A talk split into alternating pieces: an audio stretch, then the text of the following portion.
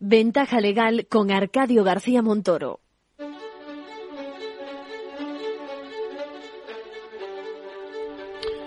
Bueno, les adelantaba que tenemos pendiente el final de la entrevista que le hicimos a Antonio Bercher Noguera, eh, fiscal de Sala del Tribunal Supremo, especialidad en Medio Ambiente y Urbanismo, donde en el punto en el que nos explicaba cómo el foco se está poniendo ahora no tanto en la empresa, sino en la administración, en los temas de corrupción, prevaricaciones, etcétera. Bueno, atención a, eso y a, y a la colaboración, al detalle que nos habla de colaboración de la Fiscalía con la empresa, con las empresas que saben de, prácticas correctas ¿eh? para iluminar, para ayudar, eh, porque ellos conocen también bien las cosas, cómo se hacen bien en el sector corporativo, en el sector privado. Por lo tanto, todo un ejemplo de colaboración público-privada y atención en, en, temas de investigación de delitos. ¿eh?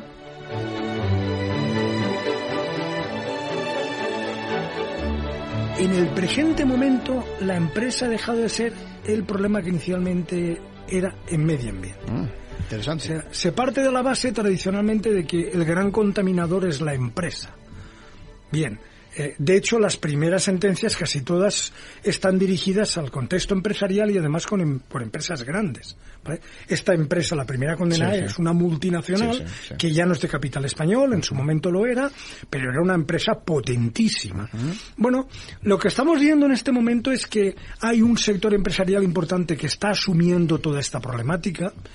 Eh, que reacciona muy positivamente y que, bueno, no digo que no siga habiendo problemas. De hecho, creo que era la revista Forbes el día 17 de este mes, es decir, hace nada, en relación al greenwashing de Marras, ponía de manifiesto... Iba a preguntar yo luego sobre el greenwashing, venga, sí, sí. Ponía de manifiesto que mm, creo que no llega al 14% de empresas que se venden como sustentables y no lo son.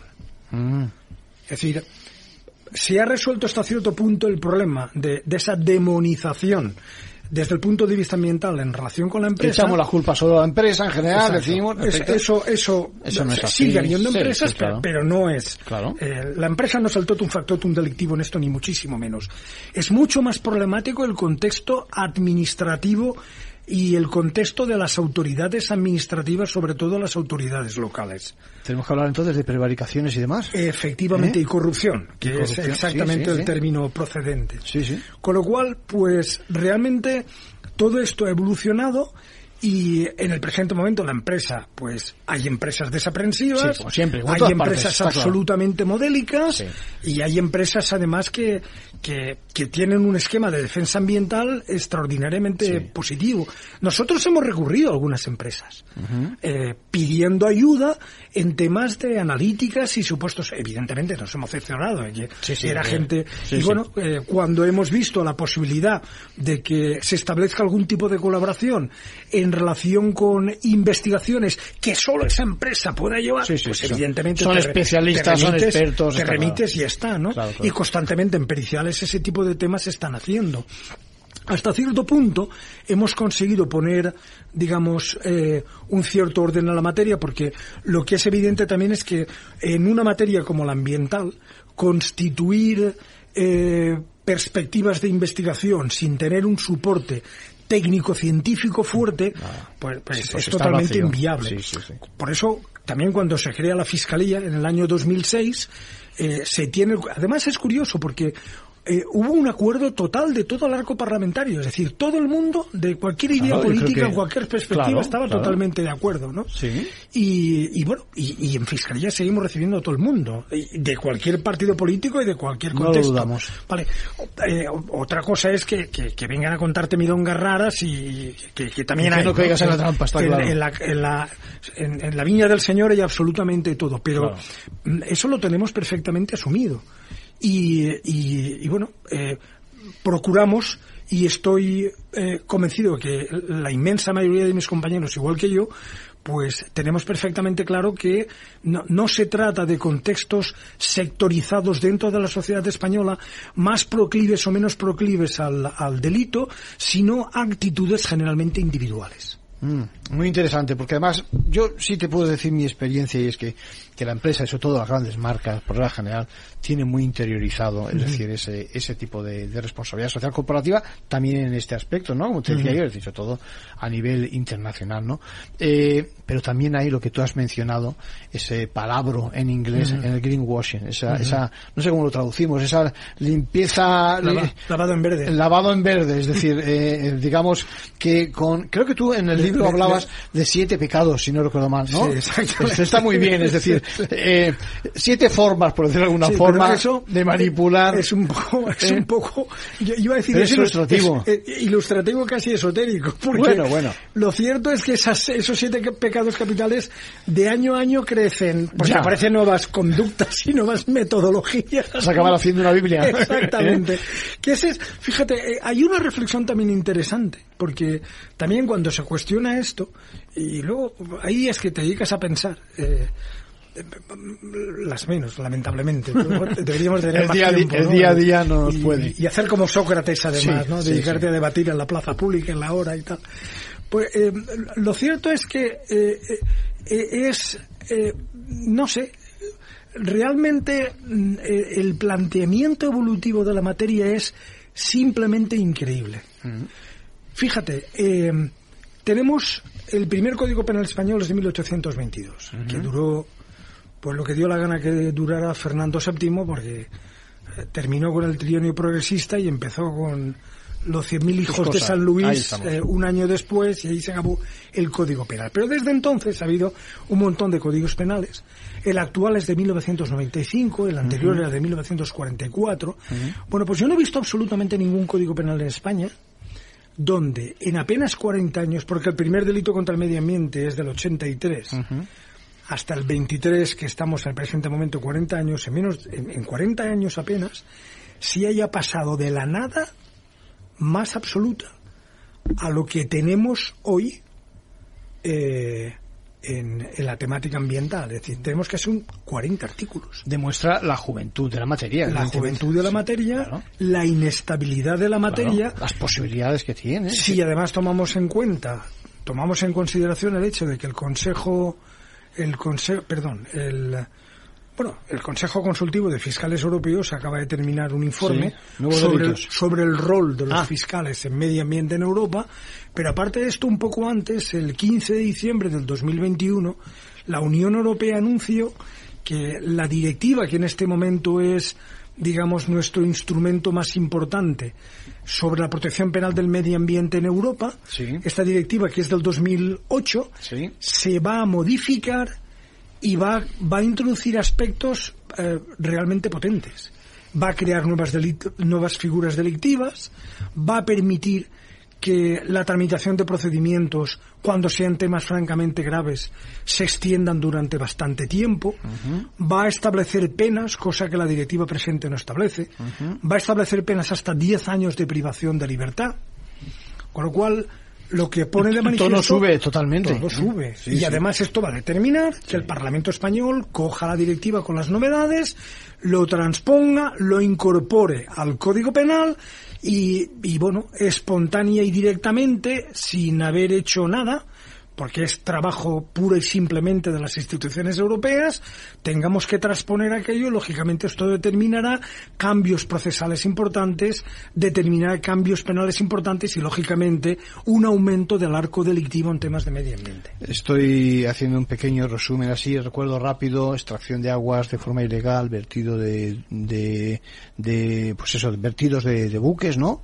Eh, ilegales. Desguaces de Des- buques. Desguaces de buques, eh, comercios ilegales de maderas también, ¿no? De- talas Eh, ilegales, talas ilegales. absolutamente. Eh, Creo que fue antes de ayer cuando el Parlamento Europeo precisamente aprobó también esas etiquetas para no acabar con la deforestación, ¿no? Que Sí, van a, sí. en donde vamos a ver hasta hasta las coordenadas, eh, latitud y la, No. para para saber Sí. si no se falsifican, evidentemente. Hay- es curioso porque precisamente mirando el, el tema de la, de la reforma, de la Sí. directiva, por ejemplo, tú mismo acabas de citar el tema de, de la madera y las tablas Sí. ilegales y todo lo demás, pero lo cierto es que a lo mejor aquí no constituye un problema brutal, pero hay tramas organizadas con muertos Sin duda, lo en claro. países como Bulgaria y como Rumanía, es decir, que forman parte de la Unión Europea. Sí, sí, sí. Evidentemente lo que tiene Ah, en la propia Unión Europea, en dices. la propia Unión Europea. Que no está pensando en Brasil, no, está pensando en Colombia, no, está pensando... En Rumanía y Bulgaria hay problemas importantes Fíjate. en relación con esta materia. Fíjate. Con lo cual, evidentemente, la Unión Europea lo que tiene es que tomar en consideración todo lo que hay. Es decir, aquí tenemos serios problemas de urbanismo, en otros países no hay tanto problema de urbanismo, ¿vale? Pero, lógicamente, la Unión Europea, de hecho, empieza a plantearse eh, la perspectiva urbanística, la reforma, ¿vale? No de la forma que lo hemos hecho en España, pero tiene que tomar en consideración las peculiaridades y características ambientales de los 27 Estados miembros y tiene que legislar de forma que lo que haga, de alguna manera, sirva para complicado. todos nosotros sin excepción. Es complicado porque aquí cada país también es de su padre y de su madre en el Y- buen y sentido. de su tío y de su tía Sí, y sí, sí, sí. Eh, eh, ¿Qué aporta el compliance que se dice ahora, el cumplimiento normativo al tema medioambiental? Bueno, el compliance eh, es también una institución extraordinariamente interesante. Eh, vamos a ver, mm, cuando se introduce la responsabilidad penal de las personas jurídicas Era la siguiente pregunta. en Fenomenal. medio ambiente, Sí, eh, gracias a la directiva que acabo de citar al 19 de noviembre Sí, sí. del 2008, eh, esa responsabilidad penal mm, en España tenía grandes detractores, pero muchísimos detractores. Yo, en mi estancia en Estados Unidos, eh, traté el tema de la responsabilidad penal de la persona jurídica, básicamente porque, bueno, esa responsabilidad penal en el mundo anglosajón ha sido siempre más evidente, Sí. empieza a adquirir carta de naturaleza a principios del siglo XX en diferentes eh, sentencias del Tribunal Supremo norteamericano y ha ido evolucionando y de alguna manera pues es una institución que, que está perfectamente Sí. integrada ahí, Introducida, ¿vale? sí, sí, sí. igual que el plea bargaining Por ejemplo. ¿vale? Que todo el mundo lo ve perfecto, pero aquí, bueno, tenemos el sistema de las conformidades dentro de un esquema perfectamente bien establecido. Con demasiado corsé, quizás, ¿no? Exactamente. Sí, sí. Pero ahí está. Entre otras razones porque es ajeno a nuestra tradición jurídica. Sí, es un tema cultural, yo creo, ¿no? Totalmente. Entonces, el problema es que con la responsabilidad penal de la persona jurídica ya hubo dificultad precisamente porque históricamente no, ha habido cierto rechazo, ¿vale? Pero, bueno, se trata de una materia que en su momento la introduce la Unión Europea, que está conjugando la perspectiva anglosajona, piensas en Inglaterra, en aquel momento Inglaterra sí, estaba, sí. Irlanda, los países escandinavos, los países germánicos, que son mucho más flexibles que hasta esa perspectiva, ya no es, digamos, el, el derecho eso puro y duro que tenemos nosotros. Consecuentemente, con ese tipo de aspectos, pues se va lidiando con el tema. Pero sobre todo porque el artículo 6 y el artículo 7 de la directiva se refieren de una forma perfectamente clara a la responsabilidad perso- pe- penal de las personas jurídicas.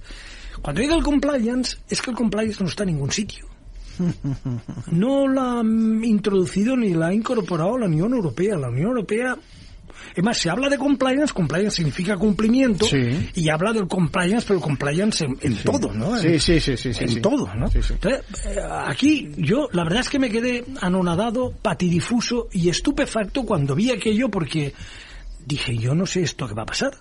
Es decir, desde luego es una institución jurídica Sí. que tiene tradición Sí. en el ámbito anglosajón de nuevo, Sin duda. que aquí no ha habido nunca nada Jamás. en relación con, con el mismo. Ahora te contaré yo una anécdota, sí, sí. Y, y- y esto ha determinado que, que, bueno, está, está en el Código Penal, Mm. el Compliance Officer está, Officer está en el Código Penal, pero en medio ambiente llevamos una media de 5.000 asuntos al año y una media de mil y pico sentencias de condena desde hace tiempo ya. Tenemos perfectamente bien definida la horquilla, Sí. pero compliance yo no he visto ninguno. Mm.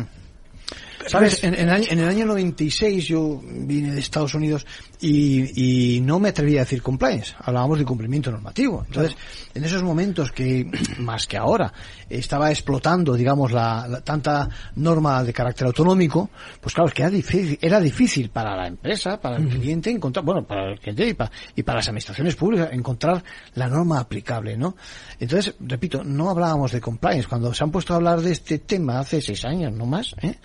Eh, algunos no sabemos todavía lo que es el compliance, como tú dices, pero si me apuras, es relativamente fácil averiguarlo. Es decir, mm, cualquier norma que se aplique en materia, has dicho antes todo el tema, y eh, yo qué sé, en el tema de mercurio o de cualquier sustancia, digamos, rara, entre comillas, eh, eh, pues bueno, pues seguro que hay normativa, ¿no? Para saber, Totalmente. para saber si, si una cala, si, ¿no? Si una cata, si un, lo que haga falta, ¿no? Está dentro de lo que, los protocolos, digamos, que- esos que dices tú que puedes, puedes perfectamente pedir a una gran empresa, alguien que tenga tradición y que sea solvente de hacer las cosas bien, eh, te explica los protocolos correctos, o sea que no, o a un químico, digamos, ¿no? O, o a una farmacia a veces, ¿no? O sea que, eh, por lo tanto, y otro palabra es la due diligence, es decir, la diligencia de vida. Eh, porque eh, eh, mejor parece en estos momentos, eh, queda mejor decirlo así en inglés, Sí, ¿no? sí, que decir, hablar de buen padre de familia o estas cosas más españolas, ¿no? Bueno, tampoco tiene que sorprender. En, en su momento, ok, era algo... Sí. Pero hoy o- o- el, el ok lo utilizamos, mm, no sé, cantidad y cantidad de veces todos los días, Sin ¿no? duda. Y luego con el WhatsApp, pues Bueno, es tan fácil soltar el ok que, que, que infinitamente rápido y por lo tanto todo fuera. El problema con la due diligence o diligencia de vida es que bueno, primero es hasta cierto punto una fase del compliance. Claro, claro, por eso. Y así lo hemos estado utilizando en este país. Y también lo sorprendente es que eh, cuando la Unión Europea ha empezado a definirse, y la OCDE igual, en tema de due diligence, y se están elaborando directivas al respecto, lo que pone de manifiesto es que la due diligence lo que implica es establecer unas garantías de que a nivel empresarial los productos que vienen del exterior y que llegan a España y empezamos a utilizarlos, comprarlos y todo lo demás, está garantizado que en la elaboración y producción de estos productos que vienen a España y que compramos, utilizamos y todo lo demás, se han respetado primero los derechos humanos y en segundo lugar el medio ambiente. Fíjate, eso, es, otro- eso es exactamente lo que hizo la Otro Unión tema Europea. fundamental, la vinculación de los derechos humanos, ¿no? Al, tema de, al tema medioambiental, como decíamos Totalmente. antes, la arqueología, etcétera. Eh, déjame que te pregunte, eh, eh, en estos momentos, con las fechas en las que estamos, os tiene que preocupar mucho el tema de los incendios, ¿no? Eh, aquí y en Europa y a todos los niveles, ¿no? Es decir, me imagino que ahí la fiscalía está muy al quite. Sí, al quite, ¿no? Seguro que tienes algo entre, entre manos.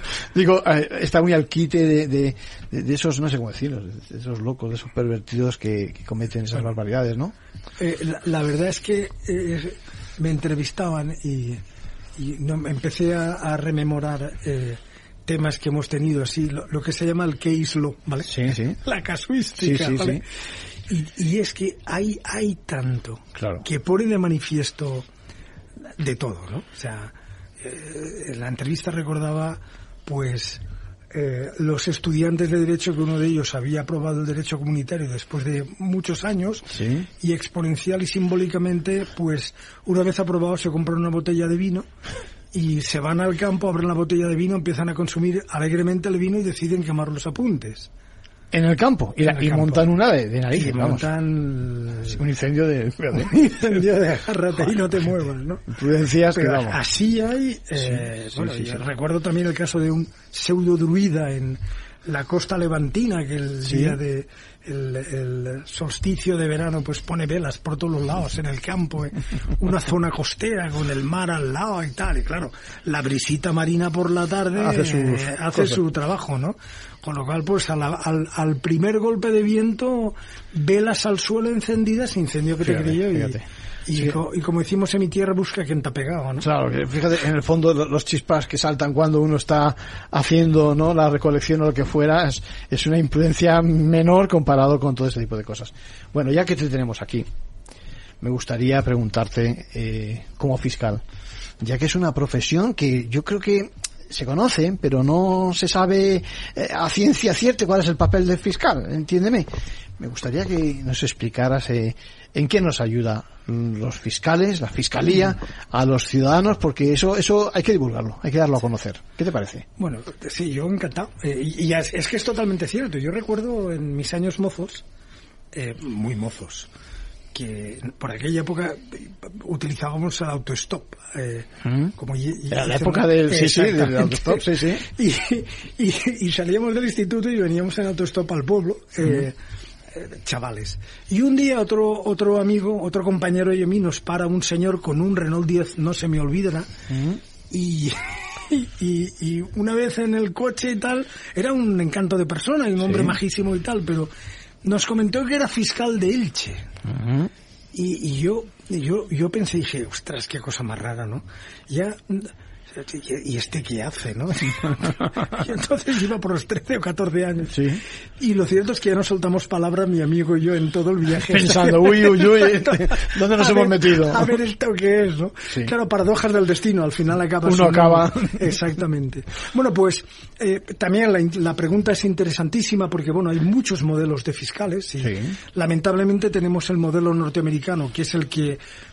a través de los eh, telefilms Sí, sí, y sí. las series y tal Deforman un poquito la vemos realidad con también, más ¿no? frecuencia y el fiscal español no tiene absolutamente Claro. nada que ver con eso. Claro. Eh, fiscales y jueces en España, digamos, orgánicamente vienen a ser la misma cosa. Ambos pertenecen, pertenecen al Poder Judicial. El, la regulación del Ministerio Fiscal en España está en el título sexto de la Constitución, que es Poder Judicial, no está junto a la Administración o en el Poder Legislativo. Y bueno, la labor básica del fiscal simplemente la defensa del principio de legalidad. Tal es así que después de venir de Estados Unidos con mi flamante máster, con un cum laude y todo lo demás, Sí. eh, tengo mi primer delito contra el medio ambiente en Valencia, que es mi tierra. Sí. Y, y claro, como mm, tienes que defender el principio de legalidad, y cuando tú ves que la acusación, pues que no, que patina, que, que no está del todo claro que el, que el empresario era un empresario además por un Sí, tema sí. De, de ruidos, eh, pues eh, seguí el interrogatorio, conseguí más información y en pleno juicio retira la acusación. Y, y- y, lógicamente no te vas a cruzar de brazos, con lo cual pues de alguna forma asumes la defensa. Era un caso de una empresa eh, en Valencia, situado en un determinado lugar que llevaba más de 100 años ahí, que el ayuntamiento había tolerado la construcción de viviendas alrededor, totalmente ilegal, viviendas que además eran baratas, habida cuenta su ilegalidad, Sí. y que eh, una vez ya constituyeron un, un número importante, consecuentemente una importante fuerza social, aun siendo ilegales, empiezan a arremeter por los ruidos contra la empresa. Y el empresario decía, oiga, mire, yo, Claro. está aquí mi bisabuelo, está mi abuelo, estoy yo. Eh, y, A estas y- alturas no estamos pagando sí. nuestros impuestos Claro. y, y la gente que ha venido después, y además ilegalmente, son estos caballeros y estas señoras. Entonces, pues la verdad, ¿qué quiere que le digan? Y aparte, tra- traía la documentación que había sido tal la presión que había recibido que había comprado un terreno en un polígono industrial en otra ciudad y se iban a trasladar ahí. Dice, yo, pues mire usted, digo, pues mire. Mejor actitud yo, imposible. Francamente, no veo base para proceder penalmente contra usted, con lo cual retiro la acusación y, y punto pelota y se acabó, ya está.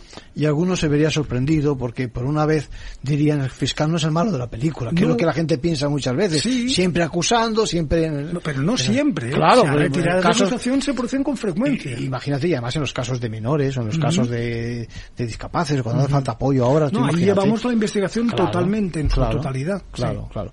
Bueno, pues eh, eh, son muchas cosas, pero el tiempo se nos acaba. Ha sido un placer tenerte en Capital Radio y en Ventaja Legal. Muchísimas Yo creo que gracias. hemos, am- hemos eh, dado una buena orientación de lo que viene en materia de medio ambiente, que viene muchísimas cosas. ¿eh? Me temo. Y, y- y nada, esperando que vengas otra vez a visitarnos. O sea que... Un verdadero placer. Y Un feliz, abrazo. Y feliz, y feliz fin de semana. Esto es Igualmente. otro abrazo. Venga.